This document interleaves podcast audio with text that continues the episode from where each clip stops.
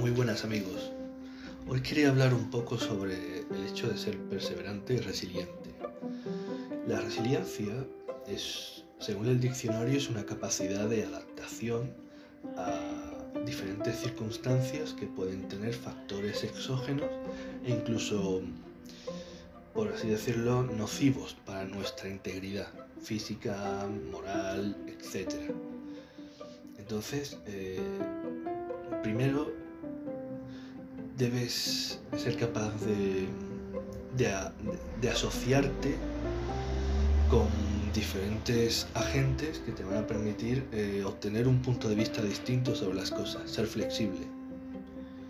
¿De acuerdo? Y para eso también debes tener la mente lo suficientemente abierta y un pensamiento pues divergente muy marcado. Luego, también tienes que ser una persona con sencillez. Y la sencillez para mí sería como pues valorar las pequeñas acciones, eh, buscarle el sentido práctico a todas esas cuestiones, vamos a decir, filosóficas o metafísicas, porque puede ser muy perfeccionista e idealista, pero al mismo tiempo debe ser capaz de encontrarle la función en, esto que, podemos percibir como una realidad, digamos. Cuando tú eres capaz de percibir esto como algo viable, no significa que vaya a ser, mm, digamos, fácil, tampoco simple, porque la sencillez no tiene que ver con la simpleza. La simpleza es algo...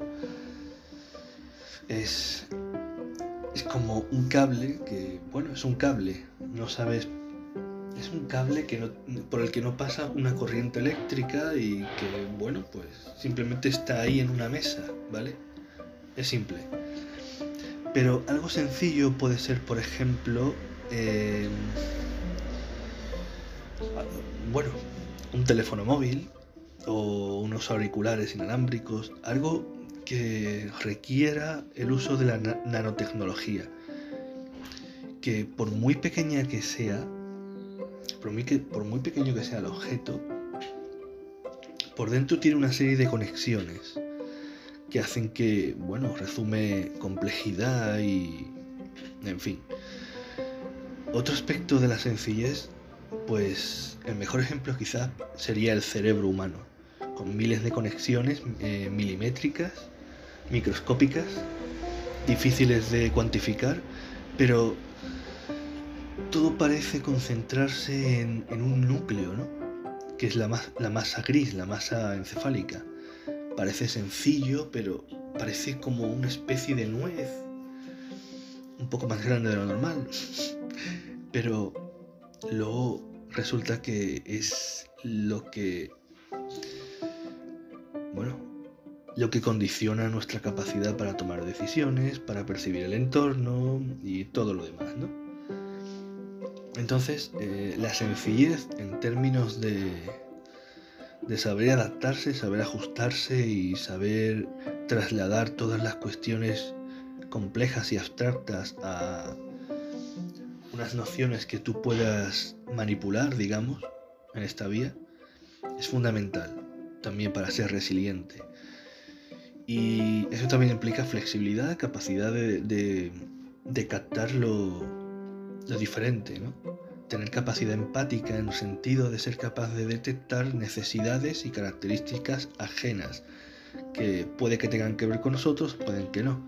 Y todo eso eh, puede redundar en, el hecho de, de abrirse a nuevas fórmulas que puedes incorporar, abrirse incluso a las crisis porque toda crisis es una posibilidad de, crecimiento exponencial que te puede llevar a algo más.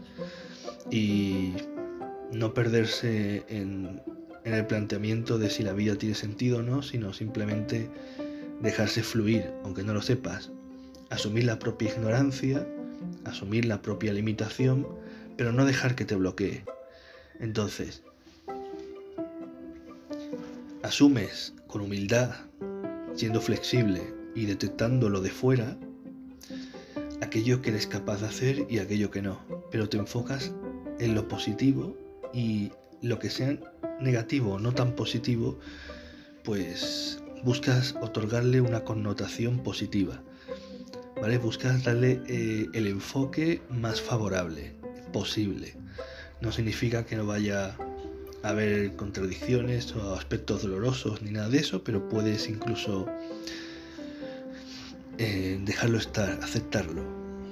Pero que no implique que, que dejes de andar el camino, porque si no andas el camino no puedes llegar a donde quieres ni ser feliz.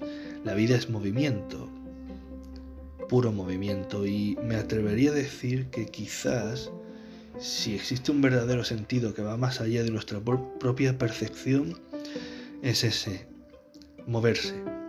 La vida es verbo. El verbo es acción y la acción impulsa el cambio y el cambio es una estrategia de adaptación y lo que te lleva a ser resiliente es adaptarte a esos cambios que pueden ser una ruptura de pareja, pueden ser haber vivido una circunstancia bélica, una guerra, puede ser tener el trastorno por estrés postraumático, pueden ser miles de, situaciones que hacen que tu integridad se vea amenazada, pero tú aún así eres capaz de coger los pedacitos y eh, volver a unirlos, incorporando lo nuevo, cambiando aquellos esquemas que ya no eran, que ya no servían, que, no, no, son, no son útiles o prácticos en el momento actual y buscar nuevas fórmulas sin que tú pierdas tu esencia. Entonces, ahí estarías actuando como el junco. El junco es un árbol que con el viento se va doblando, pero es capaz de enderezarse. Y es la, para mí es la mejor metáfora de la sencillez y por ende de la humildad. Humildad de la que luego podré, hablar en otros podcasts, porque es una cuestión complicada y hay que dar ejemplos y todo, hay que preparárselo. Esto, este podcast es muy improvisado, pero me pareció importante empezar a hablar de esto y siento si me estoy extendiendo demasiado, pero bueno, son llevo 7, 7 minutos con 28, 29, 30 segundos. Las décimas de segundos no puedo contarlas porque no me da tiempo. Bien.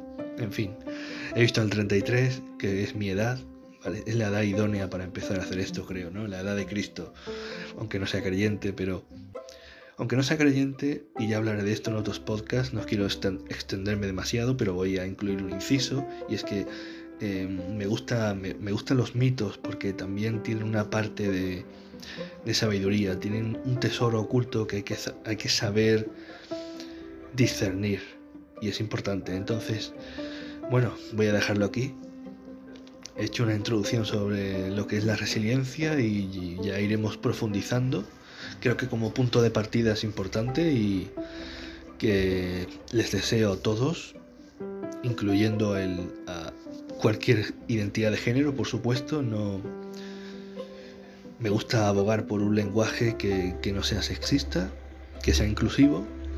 Entonces, pues, eh, seas quien seas, seas hombre, mujer, seas de género no binario, seas quien seas, pues siéntete incluido en este podcast porque aquí, eh, pues eso, lo dicho, abogamos por, por la integración eficaz, por la inclusión que va más allá de la integración y ya hablaremos de ello. Y aquí esto es un espacio donde todos pueden sentirse arropados, comprendidos. Es como dar un abrazo a distancia sin necesidad de abrazar. ¿De acuerdo? Bien, siento ponerme muy abstracto, pero esa era la idea. Enviar un abrazo sin necesidad de abrazo.